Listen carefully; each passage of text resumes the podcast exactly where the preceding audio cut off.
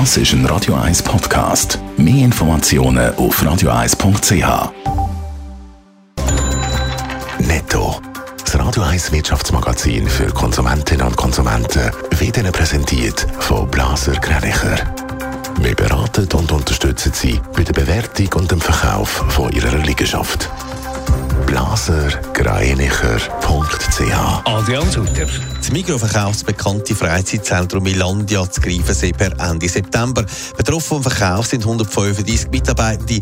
Gemäss Mitteilung sollen aber die Kletterhalle, der Fitnesspark und die Medbase bestehen bleiben. Airbus bleibt der weltgrößte Flugzeugbauer. Das zeigen die Zahlen, die das Unternehmen veröffentlicht hat. Mit 660 ausgelieferten Flugzeugen hat der Konzern jetzt Jahr ein Plus gemacht von 8 Prozent. Zielmarke von 700 Flugzeugen hat Airbus aber nicht erreicht. Die 18 teuersten Umwetter in den USA im letzten Jahr haben mehr als 160 Milliarden Dollar Schaden angerichtet. Allein der Hurricane Ian hat eine Schadenssumme von 113 Milliarden Dollar erreicht.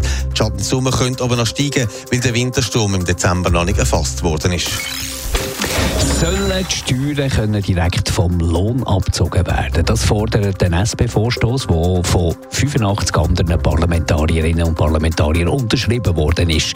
Aber aus der Wirtschaftskommission da gibt es Widerstand. Adrian Sutter, was ist die Idee?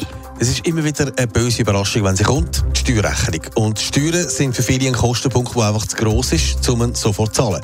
Und auch die Ratenzahlung, die tut weh. Das auch einfach darum, wie viele nicht oder nicht genau wissen, wie viel Steuern sie echt zahlen müssen. Es ist auf jeden Fall meistens nicht weniger, als man befürchtet hat. Und es ist dann gemäß Schuldenberatung der Punkt, wo am meisten Leute Schulden machen, weil sie die Steuern nicht zahlen können.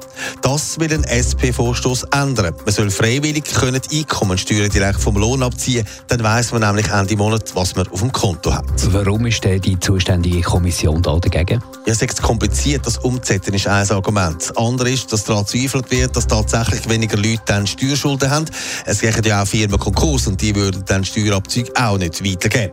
Spannend ist, dass die Argumente aber zum Beispiel vom Verband der Schuldenberater, aber auch von einer Studie aus dem Jahr 2016 in der Luft zerpflückt werden. Dort heisst es ganz klar, dass nicht nur die Steuerschulden würden zurückgehen, sondern auch die gesamten Privatschulden. Das, weil eben die Leute wissen, wie viel Geld ihnen wirklich zur Verfügung steht und sie dann eben nicht mehr ausgeben können, als sie eigentlich haben.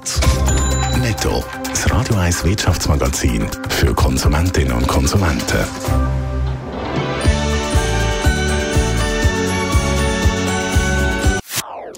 Das ist ein Radio 1 Podcast. Mehr Informationen auf radio1.ch.